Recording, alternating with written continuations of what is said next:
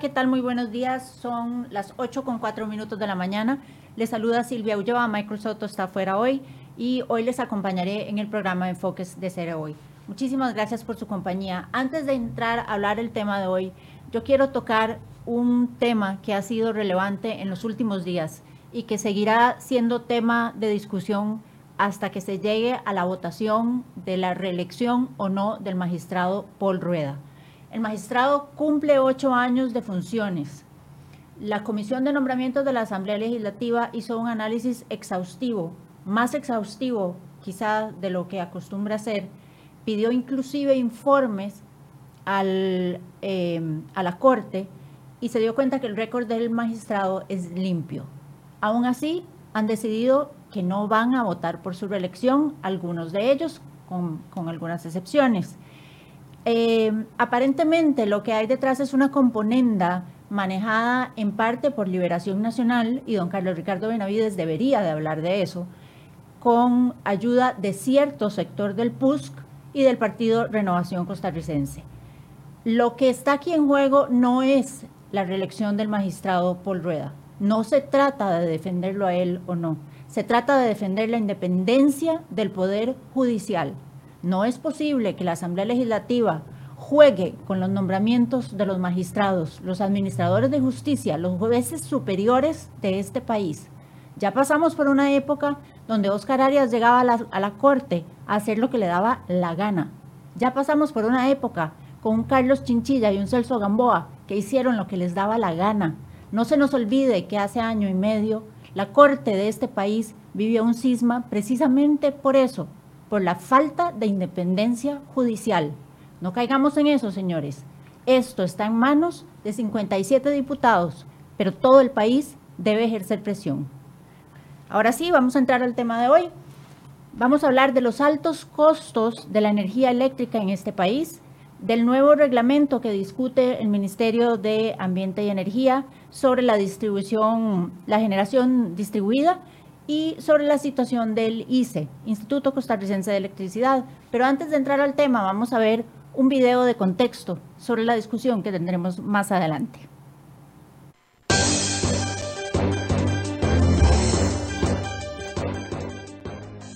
Malas inversiones, contratos oscuros y manejo inadecuado de créditos. Estos son solo algunos de los cuestionamientos que ha lanzado el diputado social cristiano Erwin Macís en contra del Instituto Costarricense de Electricidad ICE. Más recientemente, Macís catalogó como nefasta la situación actual de esta institución y la señaló por tomar el camino de la prepotencia, pues según las palabras del legislador, el ICE está acostumbrado a hacer lo que le da la gana. Macís sospecha de malas inversiones y asegura que la institución debe de tomar mejores decisiones para que su situación financiera sea sostenible con el paso del tiempo. En otras palabras, Masip dice que el ICE debe cambiar su modelo energético, principalmente porque los ciudadanos tienen la posibilidad de producir su propia electricidad si así lo desean. Según el diputado, las altas tarifas que se cobran en Costa Rica por la electricidad hace que el país sea poco competitivo para las empresas, pero también golpea considerablemente el bolsillo de los costarricenses. Entre sus iniciativas está un proyecto de ley a través del cual se permitiría a los clientes residenciales y también empresariales mecanismos para que generen su propia electricidad. Macis también impulsó que la Asamblea Legislativa investigara al ICE, especialmente sus finanzas y su participación en varios negocios cuestionados. La mayoría de diputados aprobaron esta iniciativa, pero ni el Partido Acción Ciudadana ni Liberación Nacional estuvieron de acuerdo. ¿Debe el ICE cambiar su dirección? ¿Cuál debería ser su nuevo rumbo? ¿Es el ICE una traba para la reactivación económica al ser el costo de la electricidad uno de los principales elementos que critican los empresarios? Sobre este tema, hoy en Enfoques, profundizamos.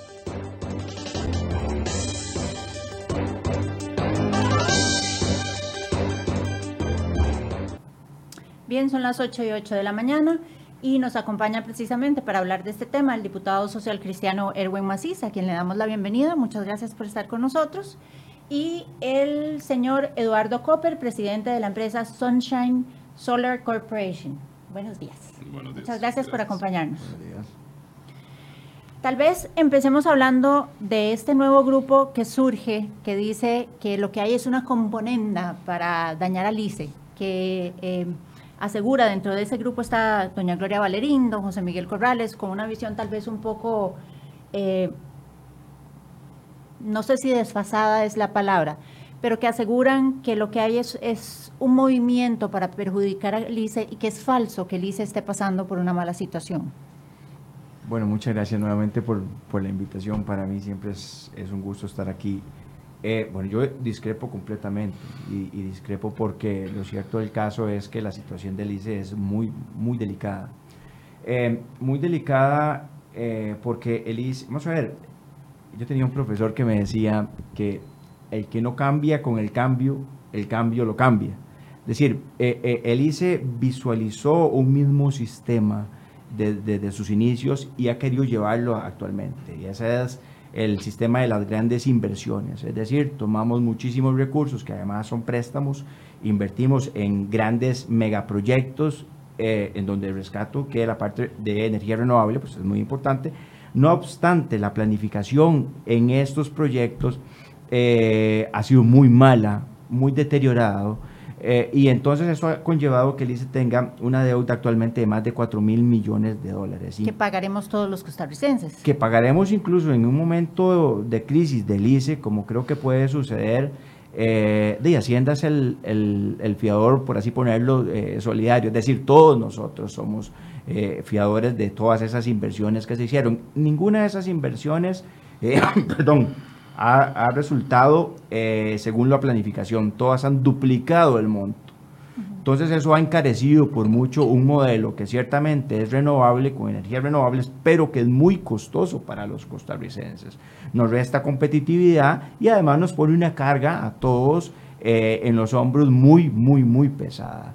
Eh, el planteamiento de salvar al ICE de este nuevo grupo pues tiene tendencias un poco románticas. A mí me parece que es importante que visualicemos los números, que veamos cuánto debe el ICE, que veamos el modelo y ver si la matriz energética que tiene el ICE realmente es la que tenemos que eh, tener en estos momentos. Yo creo que el mundo eh, va cambiando no solamente en la parte de producción de electricidad, eh, en modelos más colaborativos, y por eso presenté uno de los proyectos de ley que se discuten en la Asamblea Legislativa para generación distribuida. Ese, ese es un tema que quisiera abordar con don Eduardo. Don Eduardo eh, tiene una empresa de paneles solares y tiene una visión interesante sobre el futuro del ICE y sobre la generación distribuida.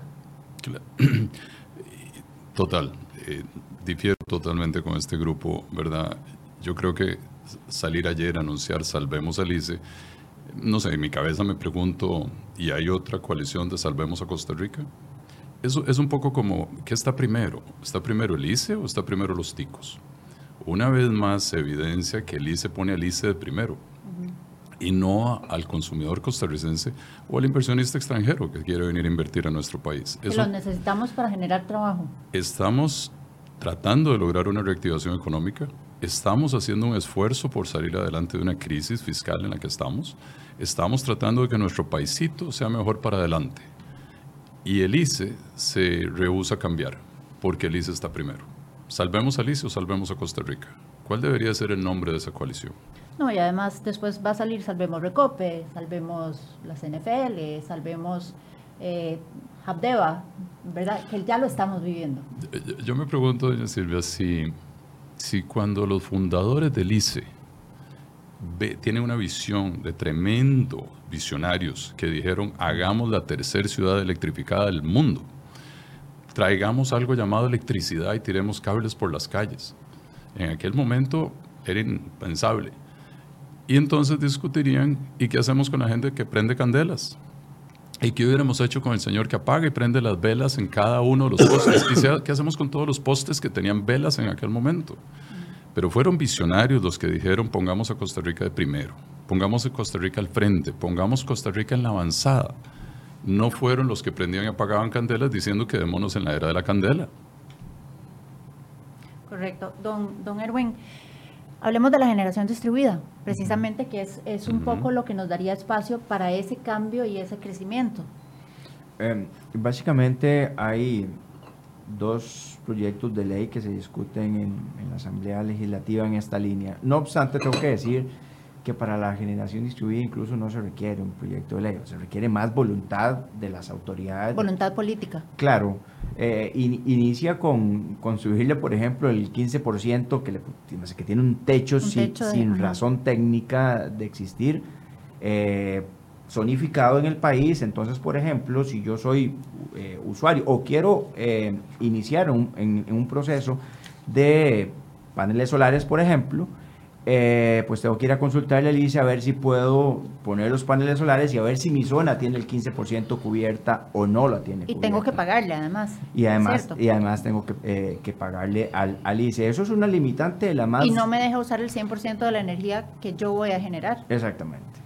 Eh, esta, esta limitante es tan absurda porque además creo que no hay una razón técnica para poder establecerla. Me parece que en algún momento se había hablado de un, de un máximo de 70%, pero por un tema de seguridad. decir, de seguridad energética. Exactamente. Eh, pero bueno, eso es un absurdo. El proyecto es un proyecto bastante simple. Lo que pretende es en dos, dos opciones, un neteo simple y un neteo compuesto. Es decir, si yo produzco más, eh, la idea es que el ICE me lo reponga. Eh, o que el ICE me compense por la producción de más que yo eh, tengo en mi casa por haber puesto paneles solares. o sea, básicamente, a grandes rasgos, lo que, lo que eh, queremos establecer es un marco jurídico para que además el sistema bancario, para que además los inversionistas se atrevan, digamos, a eh, dar un paso adelante en, en este tema, en, producción de energía, no, solamente solar, hay, hay, otras tecnologías, digamos, que... que Limpias. sí, que lo están abarcando. Incluso, incluso ayer eh, alguien estaba planteándome eh, una tecnología que convierte, digamos, todos los plásticos en energía, eh, con casi cero emisiones. que ya se está utilizando, digamos, en otras partes del mundo y ellos estaban pegando, digamos, los dos proyectos que tengo, el otro es combatir el plástico. Pero bueno, eh, cualquier otra posibilidad de producción de energía eh, que se pueda establecer, darle un marco jurídico, darle seguridad jurídica al inversionista y también al sistema bancario para que lo pueda establecer. Y el sistema bancario ya financia paneles solares. Ya lo hemos logrado porque lo, más increíble es que hace seis años se hizo un plan piloto. El ICE dijo, hagamos la prueba, a ver si esto de la energía del sol realmente es mejor y más barata. Fue hace ya tres años que se dio un decreto y hoy, increíblemente, sobre la base de un decreto, porque no hay legislación al respecto, sobre la base de un decreto nuestro país ya lleva más de mil techos. Yo diría que, que, si llevamos más de mil techos es porque sirve, ¿verdad? No creo que haya mil costarricenses equivocados. Y obviamente tenemos una energía probada, más barata, más verde, que se produce donde se consume.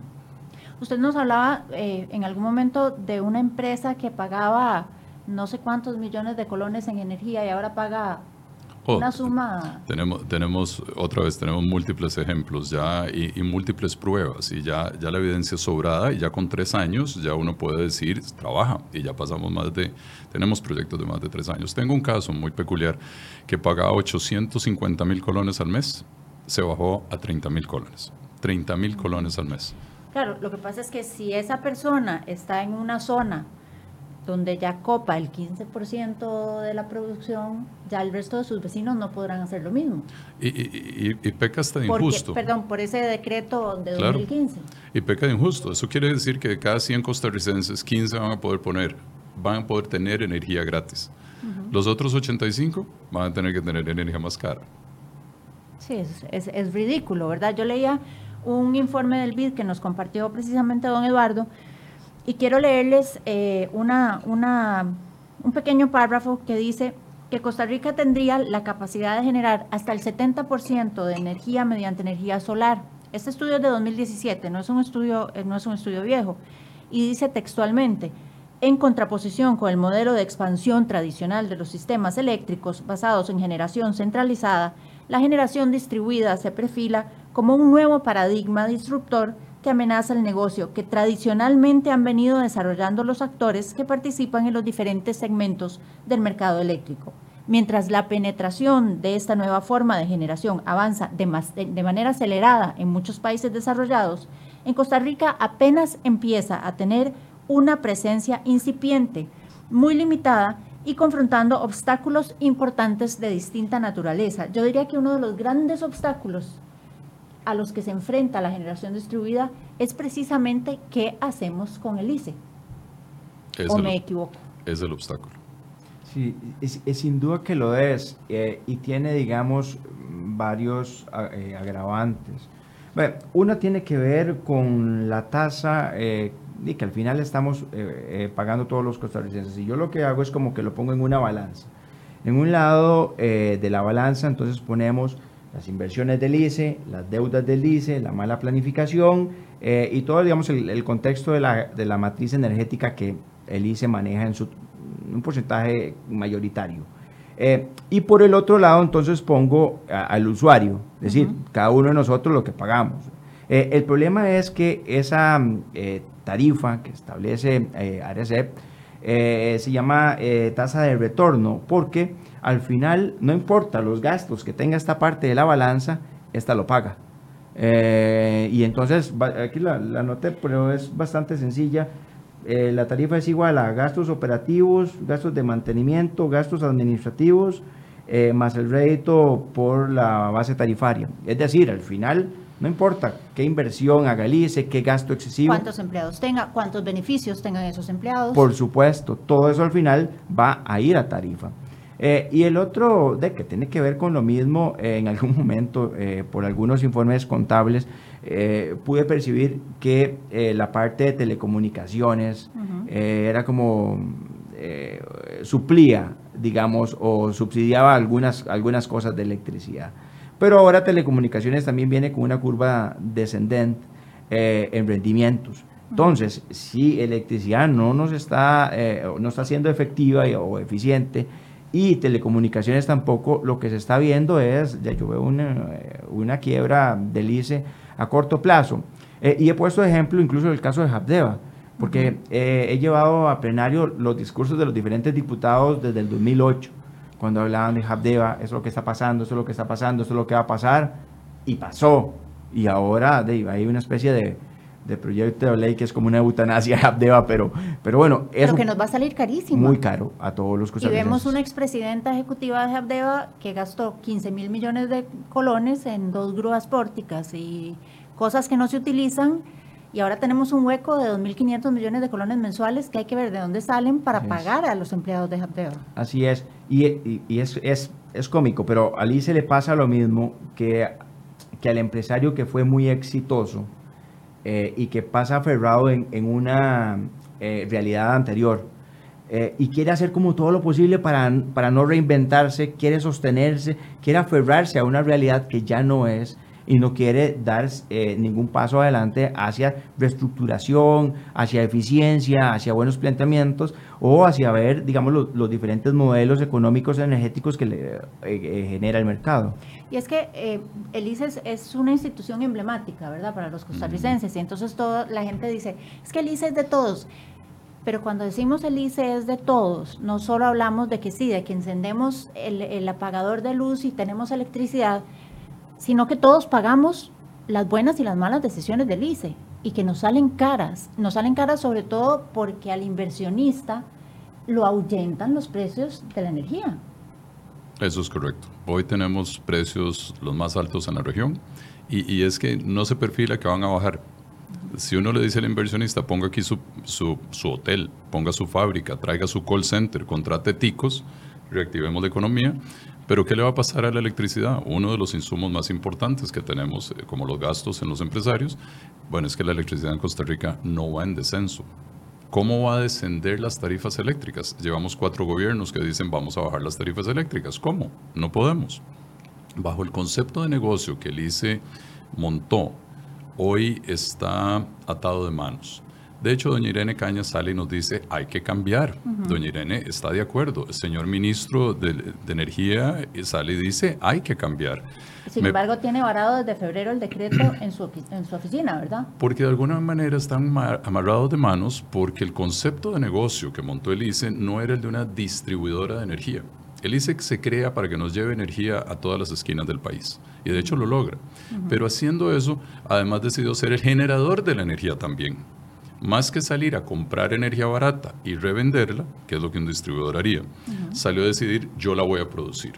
Y entonces ahí es, donde, ahí es donde los pecados cometidos de si esa generación va a ser más cara o más barata, o los riesgos que ello lleve, si el túnel se cae, si la represa no sirve, los tuvo que absorber. En otros países lo que se ha hecho, doña Silvia, es que se hace vía subastas. La distribuidora concursa la energía que va a comprar de tal modo que siempre se asegura energía más barata y entonces cuando surgen nuevas tecnologías, surgen nuevas formas de hacerlo, tiene energía cada vez en la baja. Entonces hay países que nos dicen que su energía va a bajar. En Costa Rica su energía va a seguir subiendo, porque hasta ahora no hemos logrado una fórmula que diga que va a bajar. Y además seguimos importando energía. Cuando nos hace falta, en el verano sobre todo, tenemos que salir a importarla. Pero también irónicamente, cuando nos sobra, deberíamos de exportarla. Pero no, porque es más barata en los otros países. La nuestra es cara. Entonces no competimos. Y en esencia lo que termina sucediendo, y, ahí eh, el, diputado tiene toda la razón, es que tenemos entonces un activo muy caro. Tenemos un activo que tenemos que pagar, reventazón. Lo acabamos de inaugurar, no operado más de su 60%, y entonces ahora todos los costarricenses tendremos que pagarlo por Carísimo. años. Carísimo. ¿Qué hacer con el ICE entonces? Esa es la pregunta del millón. Eh, bueno, vamos a ver, yo he hablado con las diferentes autoridades del ICE. realmente eh, creo que no están dando el paso que tiene que, dar el ICE.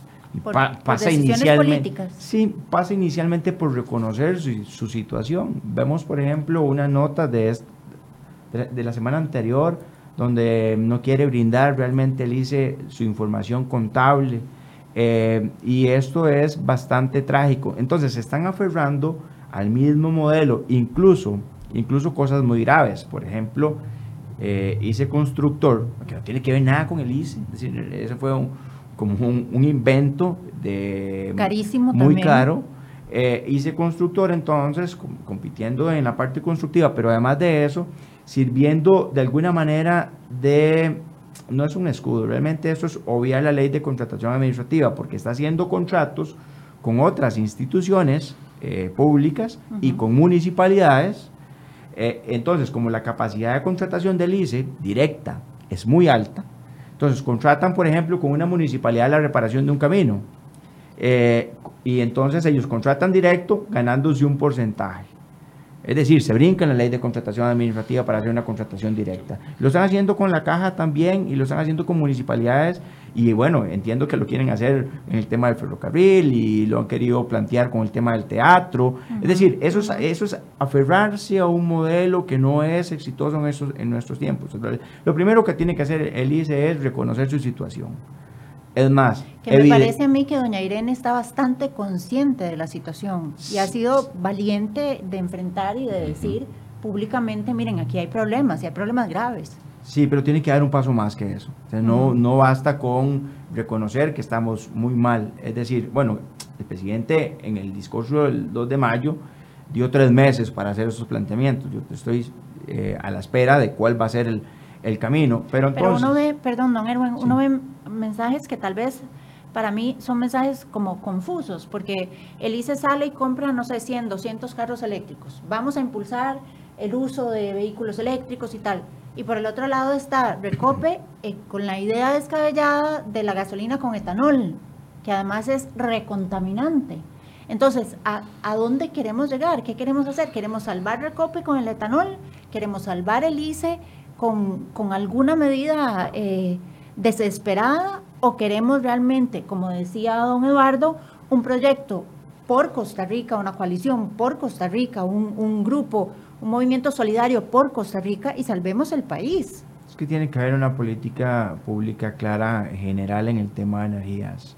Eh, porque no solo la parte, la matriz energética, bueno, ya usted ha tocado el tema de Recope, qué está haciendo, qué va a hacer, cuál va a ser eh, el paso siguiente, eh, va a desaparecer o se va a reinventar. Sí, pero no hay, no hay una política clara sobre las instituciones eh, que manejan, digamos, la parte energética. ¿Qué vamos a hacer? ¿Vamos a explorar petróleo o no? Eh, vamos a explorar en gas natural o no. Hay que ver qué está haciendo también el resto de la región. Vemos cómo eh, Panamá se está fortaleciendo en importación de gas natural, que es una matriz energética por mucho más eh, barata que la que tenemos nosotros. Hay que ver qué está haciendo El Salvador y las inversiones también en paneles solares, etcétera. Pero entonces el país, el gobierno no ha establecido una política pública clara en esto y va, interpreto yo, un día sí, otro tal vez, eh, partiendo además de muchas ocurrencias. Yo eh, realmente, realmente a mí me preocupa muchísimo eh, la parte de, de, ICE y me preocupa principalmente por lo improductivo que es. pero bueno, al, tanto yo estoy también diseñando dos proyectos de ley que pueden servir de alguna manera, pero van enfocados en la parte del usuario. Es decir, cómo logramos bajar realmente las tarifas. Em, Pero es que en momentos de donde hablamos, como lo mencionaba don Eduardo al, inicio de este programa, donde hablamos de, la necesidad de una reactivación económica, tenemos que pensar en los usuarios, porque además es, yo creo que es importante la gente, la gente, alguna gente muchas veces por un tema ideológico piensa, sí, el ICE es de todos, el ICE está ahí y es que lo quieren cerrar. No, no es que lo quieren cerrar, es que, señores, para mantener al ICE trabajamos todos. Trabaja la mm. empresa privada, trabaja el sector público, trabaja... El ICE se mantiene con nuestras tarifas y con nuestros impuestos. No es que se mantenga solita y que tenga una maquinita de hacer billetes. Yo creo, doña Silvia, que, que a, doña Irene, me parece, mi opinión, es que la deberían de acompañar los dirigentes sindicales. Me parece que el dirigente sindical, el dirigente sindical me parece que está saliendo a decir no al cambio. Y el dirigente sindical está diciendo status quo, preservémoslo. Pues claro, porque tiene eh, su cheque asegurado todos los meses, que se los pagamos todos nosotros. Pero cortoplacista. Totalmente. Si el dirigente sindical quisiera el beneficio para sus agremiados de largo o mediano plazo, debería de tener una visión de más largo plazo y decir cómo voy a hacer para que mi cheque me siga llegando, no mañana, pero por 10 años más en el rumbo que lleva ese dirigente sindical, él sabe que el ICE no tiene 10 años más. Todo en la vida crece, madura y muere, o se transforma. A Kodak le tomó dos años dejar de existir porque las películas cambiaron. Uber no pidió permiso para venir. Gmail no dijo qué hacemos con la estampilla postal. Nadie le preguntó a Alice si yo podía hacer una llamada internacional por WhatsApp sin pagarla. O sea, todos esos cambios ya se vinieron, ya se dieron. A mí me parece que lo que tenemos es que convencer al dirigente sindical de tener una visión un poco más de largo plazo, para el bien de sus agremiados, porque él está asegurando a sus agremiados el salario de hoy, pero no el de mañana. Voy a leer un, par de comentarios antes de, que sigamos con la discusión. Eh, doña Janet Jiménez dice, Costa Rica necesita trabajo, no privatizar, luego van con la caja. Por supuesto que, Costa Rica necesita trabajo y parte de eso es tener un esquema de tarifas y un, y un sector público que elimine esa grasa y que, que pueda salir adelante. Don Sebastián Salazar nos dice muy bien, es hora de abrir el monopolio, el Estado no debe ser empresario, todas las empresas que maneja el Estado terminan generando pérdidas sin ser llamadas a cuenta, simplemente es más fácil cobrar los trastos rotos a los ciudadanos. Doña Nela Rankin Lee dice, claro, el ICE es de todos, por eso es que todos tenemos que pagar las consecuencias por sus malas decisiones. Don Marcelo Dalolio dice, la tecnología y el mercado se encargan de sacar fuera lo que nos sirve. El ICE tiene una de las generaciones hidroeléctricas más caras. Si el ICE tomara la generación solar, también sería la más cara del mundo. Doña Saida Leal nos dice, una empresa como el ICE no va a soltar, exprimir el bolsillo de los costarricenses. Doña Hilda Burto, saludos para ella, por cierto, periodista, colega. Excelente tema para traerlo al tapete, los felicito, de esas cosas hay que hablar. Doña Doris Solís, se debe abrir ese monopolio ineficiente y don Yaif Cachi dice, correcto, para muestra un botón. Veamos Habdeba solicitando que el Estado le dé 2.500 millones para mantener los privilegios de sus funcionarios. Don, don Henry, perdón, cita la, la, frase que mencionó don Erwin al inicio, que dice, el que no cambia con el cambio, el cambio lo cambia, los monopolios son del pasado. Es hora de que todos queremos ver la competencia, eso genera nuevos empleos, innovación, competencia y beneficio al consumidor. Como país nos preocupa que estando eh, tratando de estar logrando una reactivación económica, decimos, bueno, pero ¿y qué hacemos con todos los empleados del ICE? Y, en el fondo nos preocupa a todos. Por eso se crea ICE Construcción. ICE Construcción no es más que pongámoslos a hacer algo. pero, pero en realidad... Pongámoslos a hacer algo, aunque sea más caro, que ellos lo hagan, a que lo haga un Porque nos preocupa que se queden sin empleo y a todos nos preocupa gente que no tenga empleo, por supuesto. Sin embargo, en la balanza de Costa Rica, no la del ICE, tenemos 138 mil empleos en zonas francas en este momento. Hablando con SINDE, su preocupación ya no es traer empresas, es que no se vayan. ¿Cuántas empresas ya dijeron me voy de Costa Rica y nos dejan sin empleo? Entonces, entonces, ¿qué hacemos? ¿El balance de 20 mil empleados del ICE contra 138 mil empleados de zonas francas? En algún momento tenemos que ponernos el sombrero Costa Rica y decir tenemos que transformarnos. Si esos empleados han estado haciendo y lo hicieron muy bien, Alicia hay que darle los aplausos merecidos y sus laureles se lleva. Pero ya no, necesitamos, nos urge, ya debimos de haberlo transformado. Y mientras más dilatemos en hacerlo, la tecnología no los hará. Podemos hacer un cambio ordenado, planificado, o podemos dejar que la tecnología tome su lugar y haga el cambio forzado. Tengo aquí una pregunta para, para ambos de don Heiner Álvarez. Dice, pregunta, ¿por qué es más barata en el resto de la región la, energía? El 98% de energía renovable no dicen nada de esto.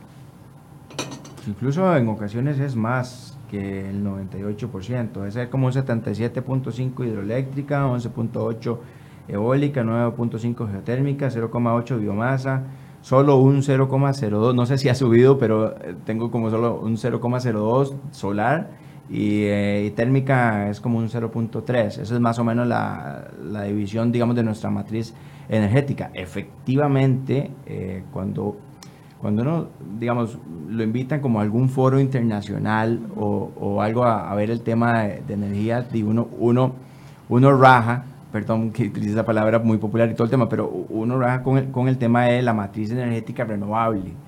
Eh, porque es muy bonito ir a decir, bueno, Costa Rica está cumpliendo con los compromisos ambientales internacionales y nuestra. El, el tema es eh, que para lograr esa matriz energética se cometieron muchos errores que son muy caros y que ahora se volvieron inmanejables. Eh, es decir, estamos pagando entonces, digamos, un lujo que no sé si el país tiene la posibilidad de poder dárselo. Entonces, ahora, el, reto es cómo logramos mantener una matriz energética renovable más barata. ¿verdad? Que ese es básicamente el planteamiento que tiene que estar haciéndose el, ICE.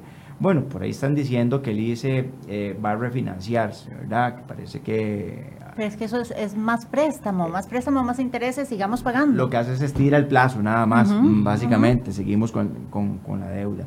Eh, otros hablan, bueno, hay que abrir espacio eh, a gas natural, porque es una matriz eh, que no es, digamos, renovable, pero es mucho más barata. y el problema, o uno de los problemas que yo visualizo con gran preocupación y que ahora lo tocaba don Eduardo, es que ya el ICE tiene un competidor mm, tecnológico muy fuerte. Entonces, apenas las baterías, y eso es un tema de ya, eh, tomen, mm, digamos, se asienten más en el país, en donde yo produzco mi energía, la almaceno, eh, va a haber una, una fuga o va a haber una, una migración eh, de todos aquellos que puedan pagar esa tecnología, que posiblemente sea clase media, media alta y alta. Entonces el ICE se va a quedar solamente con la clase baja de cliente, y perdón que establezca como esos parámetros de clase media y clase alta y baja pero se va a quedar entonces solo con, con ese cliente, que ese cliente... que menos consume. Claro, menos consume, pero tiene que sostener el costo de las inversiones hechas, más de 4 mil millones de dólares. Es decir, van, van a masacrarlos eh, eh, por el tema de la tarifa, porque al final todos los gastos se van a ir hacia ese sector. Entonces, eh, creo que estamos en un momento, tal vez tarde, pero estamos en un momento en el cual el ICE puede reinventarse y plantear soluciones. Desde la Asamblea estamos proponiendo algunas.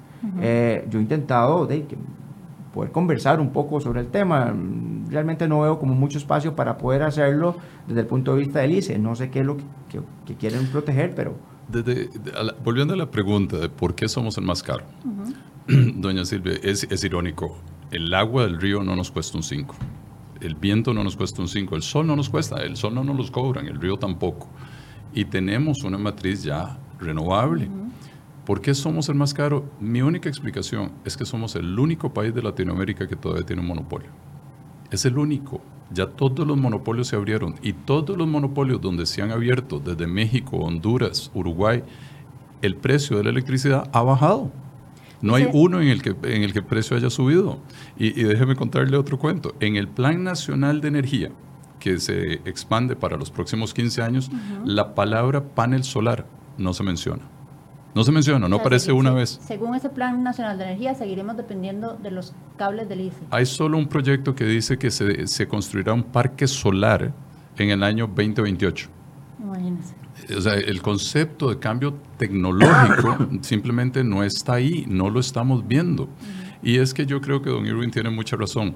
Eh, lo, lo que va a suceder es que en el momento en que la batería penetre, que, que estamos a la vuelta de la esquina, ya todos andamos con una batería en la bolsa, ya el carro eléctrico está propiciando la batería y el precio de la batería viene bajando radicalmente, más rápido que los paneles. Cuando yo logre Y la vida almacenar... útil de la batería viene Está expandiéndose, ya se le está encontrando cómo hacerle un reciclaje a la batería para que no sea contaminante. Hay cada vez mejores tecnologías de batería y, y el carro eléctrico es, es el impulsor de ese cambio.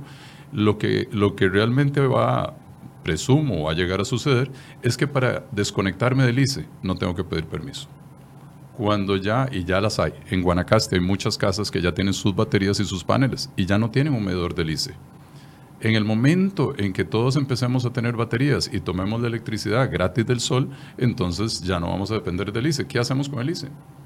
En ese momento, ¿qué vamos a hacer con todas esas deudas, plantas gigantescas que tenemos contratadas a muy largo plazo? Hay un tema ideológico ahí importante, ¿verdad? Que, que se ha mantenido también de manera muy fuerte a lo largo del- de estos gobiernos del PAC. Sí, sin, sin, sin duda, sin duda, digamos, a- a- al PAC le cuesta da- dar el paso que tiene que dar el ICE. Eh, pues algunos hablan, digamos, de, por ejemplo, en estos momentos vender telecomunicaciones o vender activos del ICE para pagar deudas. Eso po- podría ser un camino. El otro camino, Y que se convierta el ICE, como decía don Eduardo, en un distribuidor más que en un generador. Ese es el otro camino que hay, me parece más sensato eh, en estos momentos. Ahora, solo hemos estado hablando de la parte eléctrica. Ese de telecomunicaciones tiene problemas Graves. inmensos, muy, muy, muy, muy graves. Incluso eh, veo competidores en telecomunicaciones del ICE con intenciones de fusionarse. Si esa fu- fusión realmente se da, eh, El posible- golpe es claro, el letal, golpe ¿verdad? muy fuerte eh, para el tema de telecomunicaciones también, que como le decía viene en, en- en una curva eh, descendente.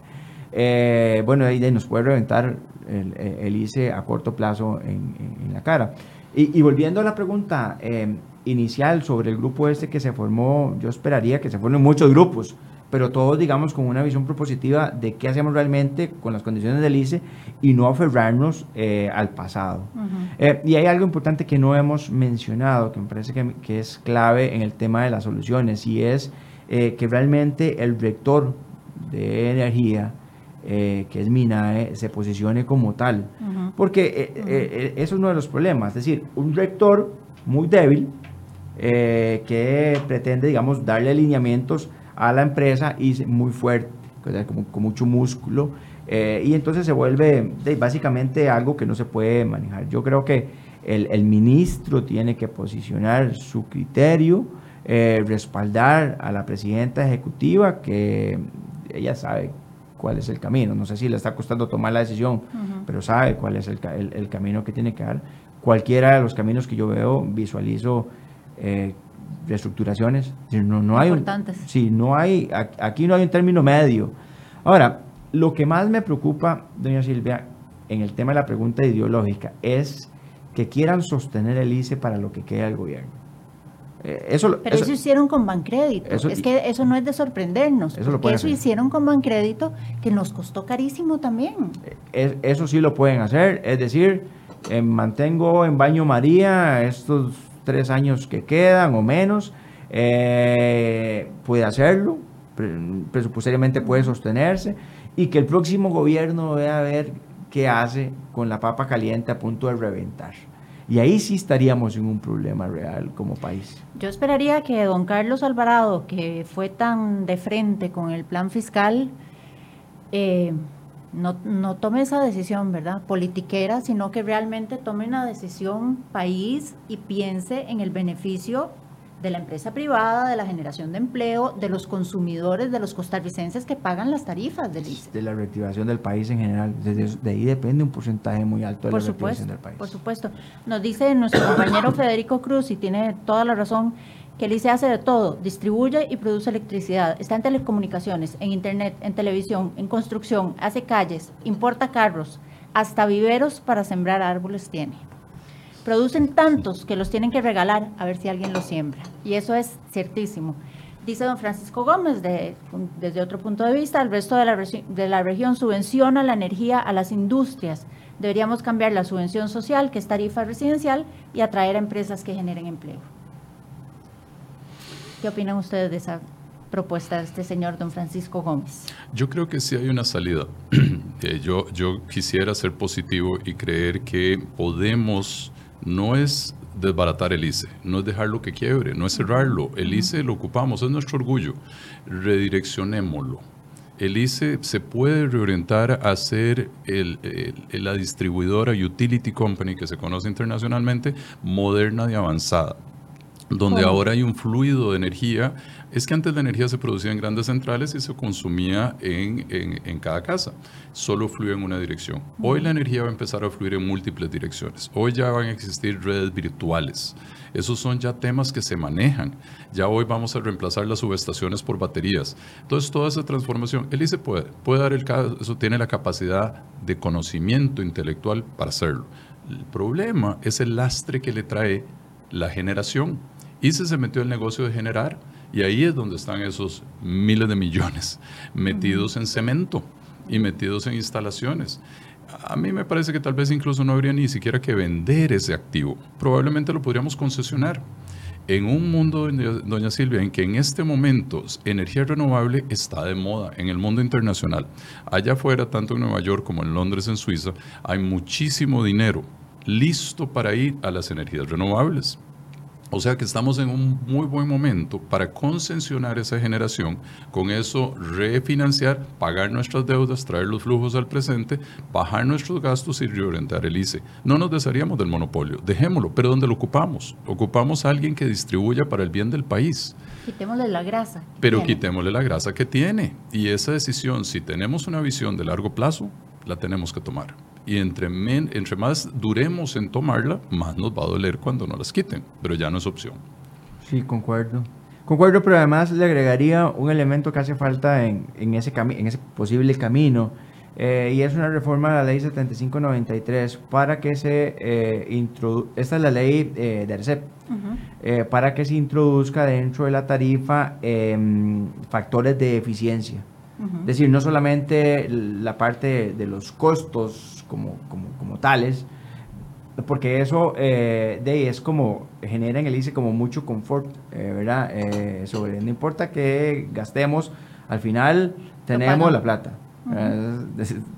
es, el, digamos, el vicio más grande que, pero modificando la ley, estableciéndole entonces eh, otros valores, otras aristas en el tema de la eficiencia y la productividad, podríamos lograr que la tarifa, o obligar al ICE eh, a no impactar directamente en la tarifa. Pero eh, la, fórmula es algo que, incluso se ha discutido en la Asamblea Legislativa, no, no, en plenario, pero sí, digamos, en quienes estamos más, más enfocados y nos parece que puede ser un camino. Algunos ya están hablando de separar al CENSE propiamente de, del ICE. ¿Y qué hacemos con el ICE? Eh, bueno, eh, al ICE hay que protegerlo del mismo ICE, es decir, de, los que están tomando decisiones tradicionalmente. Decía usted, ahora usted nos, nos, hablaba de cómo se divide el pastel de la generación de energía en, en este país. Y me sorprende que la producción de energía, bueno, me sorprende y no, de energía solar sea tan baja. Ah, ah, sí, a todos porque es la más barata. Hoy por hoy ya la energía solar está aprobada. En México ya contrató energía a 2 centavos el watt.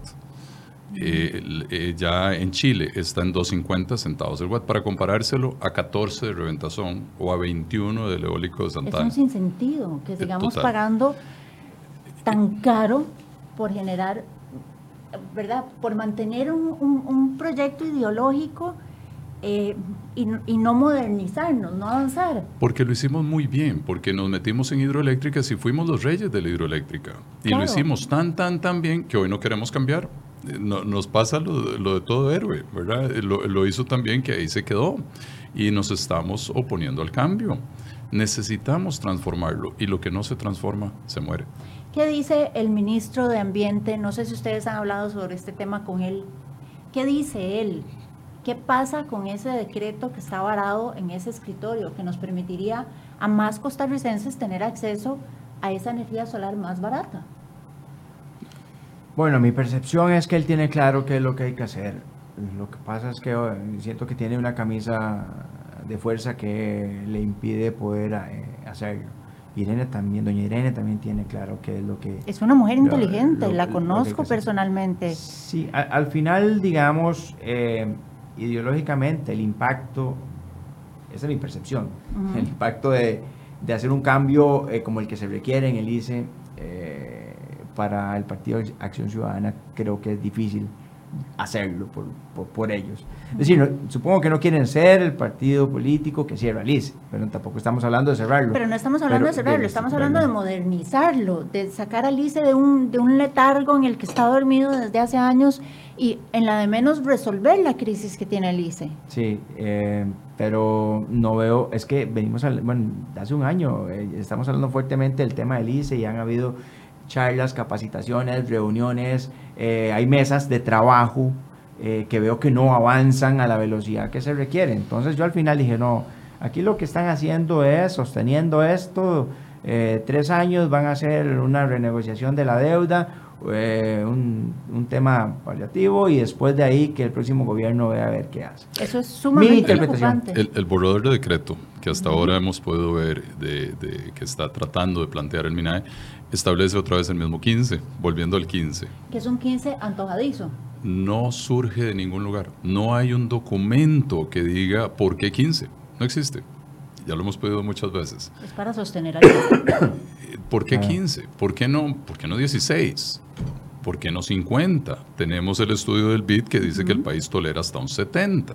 Y entonces, hasta ahora la propuesta que, que por lo menos ha tratado del MINAE de, de, compartir en estas mesas de trabajo es que si va a ser a más del 15, que se le cobre al consumidor el estudio. Pero es, es que todo se lo trasladan, al, es, es que asfixiemos al consumidor, ¿verdad? Y que el consumidor tenga que pagar por el cambio. Ahí es donde no hay una visión país. Si el país quiere dar el cambio, lo que deberíamos de estar haciendo es todo lo contrario. Lo que hicieron los, los que crearon el ICE. No vinieron a decir, paguemos a ver si la electricidad va a ser buena. Vinieron a decir, hagámoslo, hagamos el cambio. Y, ya, y, y otra vez, hicimos primero una prueba piloto para uh -huh. ver si esta vaina servía. Uh -huh. ya, ya le dimos tres años a un decreto. Fantástico que venga una ley que diga, sirve, está aprobado, démosle, por ahí. Y entonces se siente que más bien, más que estarlo propulsando como un país que busca energía más limpia y más barata, lo estamos frenando. O algo, hay una incongruencia, ¿verdad? Uh -huh, y por uh -huh. un lado hablamos de la descarbonización, uh -huh. que más limpio que la energía del sol, y la de reactivación económica. ¿Qué mejor reactivación que dejar que invertamos en otras fuentes de energía? Don Eduardo, usted decía que, que tuvo acceso al borrador o aparte de ese borrador. Entonces, ¿qué es lo que cambia ese, ese nuevo borrador? Muy poco. Para, nosotros, y, ayer estuvimos en el MINAE en una conversación muy interesante, muy, muy proactiva de qué hacer con, con este decreto y el 15%, para nosotros es solo una versión 1.1 de lo que había. Y entonces lo que tratábamos, por lo menos eh, en el sector, es tratar de convencer a, al ministro, al viceministro, que por qué no hacemos la 2.0. Uh -huh. Porque si ya aprendimos, si ya hay mil costarricenses allá afuera que testiguan que la energía solar es más barata, que su factura bajó y que trabaja, entonces, ¿por qué no hacemos la 2.0 que realmente propulse, propulse eh, la energía en lugar de frenarla? Sí, hoy no tenemos manera de explicarles. A muchos ya llevamos 14 circuitos en el país cerrados. Vieron el Coyol, cuando están las grandes empresas instalándose y les decimos no pueden poner paneles. No pueden. Claro, es que es, es ilógico. O cuando nos llama alguien de, hay alguien en Turrialba de una casa de 40 mil colones que dice, ¿por qué mi vecino sí pudo y yo no? Y efectivamente, en San Pedro de Paz de Alajuela no podemos poner un solo panel. No se puede, en todo San Pedro de Paz. Entonces, es como es que al costarricense le estamos prohibiendo tomar una energía que obviamente una vez que yo recupere mi inversión es gratis. la recuperación de la inversión está de 5 a 4 años. Yo en 4 años recupero la inversión y me quedan 20 años de energía gratis. Usted nos decía, nos explicaba que, de, por ejemplo, de 100 casas en un barrio, solo 15 pueden tener acceso a esto. Básicamente. El resto se friegan y tienen que seguir conectadas a la, a la, red y pagar más caro por, por la electricidad. Por las 15 que se desconectaron. Exactamente. Esas 15 que se desconectaron, ese costo se le cobra a las 85 que se tienen que quedar conectadas. Exactamente. Y, pero yo quería que le expliquemos a la gente además el tema del 49% de la energía producida. El, el, 49 es eh, para mí una aberración. Simplemente lo que están haciendo con el neteo hoy por hoy es que nos dicen que cojamos la energía en el día y si no la uso, el ICE me la guarda y me la devuelve en la noche o la distribuidora. Eh, con el 49 lo que nos dicen, pero de un máximo del 49% de esa energía que usted va a consumir. Eso trabaja muy bien si yo consumo la energía en el día, una oficina, aquí en CR hoy, entonces estamos consumiendo la energía en el día. Pero si yo soy una discoteca, o, soy un casino, o soy alguien que opera de noche, o soy un call center que trabaja de noche. El, el 49%, yo tomo la energía en el día, pero la voy a usar el 100% en la noche. No puedo, solo me dan el 49%. O sea, otra vez ahí hicimos una discriminación a que el tico que consume de día sí pueda, pero el que consume de noche, salado. ¿Y, por qué le pusimos esa limitante? Meramente para poder calcular cuánto le debo cobrar por guardarle la energía. El ICE cobra, le ah, cobra además al usuario por guardarle la energía. Eh, claro, el ICE nos cobra por guardar la energía nos cobra por todo. De, gratis no lo hace. Pero, pero tal vez en eso tiene razón, a pesar de que le estamos balanceando sus circuitos, porque la evidencia está probando que entonces eh, tiene ahora generación sucediéndole en muchos lugares. Y eso más bien le causa un balance. Ahora, eh, doña Silvia, lo, que sí va a transformarlo es cuando entre la batería, cuando nosotros podamos almacenar esa energía, entonces ya no tengo que pagarle al Y estamos a la vuelta de la esquina de eso. Ya lo hay. Ya hay casos en el país probados, hay, hay varias baterías ya operando, ya hay múltiples casas y el precio sigue bajando. Entre más baja el precio, va a ser más accesible para cada uno. Nosotros en la empresa por lo menos creemos que en menos de cinco años usted va a tener en su casa un tanque de agua caliente y un tanque de energía. Y el día que usted tenga un tanque de energía, entonces, ¿qué hacemos con el poste? Sí, claro, claro. Nos dice em, doña Zaida Leal, miles de millones en cemento abandonados, el diquis, por ejemplo, y eh, nos preguntan, don Carlos Alvarado puede tomar la decisión que él quiera, pero si los diputados no lo abrazan, no vale de nada. La decisión está en la Asamblea Legislativa, no en el presidente. Don Erwin. No, no, yo, no estoy de acuerdo, porque nosotros teníamos varios proyectos de ley presentados que incluso no se cuentan con el respaldo de la fracción oficialista. Pero además las directrices de la política pública las tiene que emitir el Ejecutivo. Es decir, es, es quien nos tiene que decir, vean, diputados, esto es eh, la visión del país para los próximos 100 años. Por eso eh, tiene control sobre la Asamblea durante ciertos meses al año. Además de eso, tiene un periodo del año que usted decía que, que, que solo lleva los proyectos que son de interés del Ejecutivo. No, es una apreciación. Ahora, yo quiero decirle que, que habemos diputados ahí casados con el tema y casados con ver las propuestas. Más bien, eh, estamos haciendo propuestas y que yo creo que, a ver, no está bien que la hagamos sin que exista una visión a largo plazo. Yo, nosotros podemos sentarnos y redactar cualquier proyecto que intenta solucionar, digamos, un problema en particular, pero es que es la visión completa la que hay que diseñar. Y esa tiene que diseñar el ICE, el MINAE y obviamente el respaldo del presidente de la República. Eh, y, y, una vez que tengan la propuesta, entonces ahora si vengan sectores, eh, todos los que están interactuando en esa materia y diputados. Ahora sí, esta es nuestra propuesta. Eh, construyámosla, quitémosle, pongámosle, eh, definámosla. Pero eso no, eso no está pasando y ese más bien ha sido el reclamo todo este año mío que yo he estado intentando promover este tema. Y le doy algunos datos que me parecen importantes, que tienen que ver con el crecimiento. Eso es del año pasado. Pero ve, el crecimiento de Costa Rica el año pasado en el tema de consumo fue 0,6. Eh, pero Honduras tuvo un 3.8, Guatemala tuvo un 5.6 y Panamá tuvo un 5.7, es decir, en, consumo, eh, que, tiene que ver entonces también con el crecimiento del, país. Eh, y el otro tiene que ver con la tarifa. tengo, eso se mide centavos de dólar por kilovatio. Nosotros más o menos estamos en 18.45. Eh, Guatemala y El Salvador están en 11.3, Panamá está en 10.92, Eh, bueno, en promedio el resto de Centroamérica está como en 14.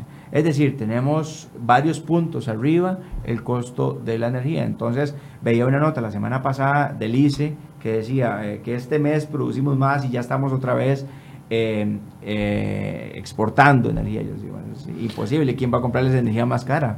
Pero lo que no comparaste ahí, Irwin, es el costo de la demanda. En realidad, la mayoría de los costarricenses en casas de habitación, eh, lo que vos pagas es solo energía. Cuando ya te vas a casas de lujo, empezás a pagar demanda. Pero encima de 3.000 kilowatts hora al mes, que ya es un consumo medio o alto, lo que vos pagas es máxima demanda. Y máxima demanda somos la más alta de toda Latinoamérica.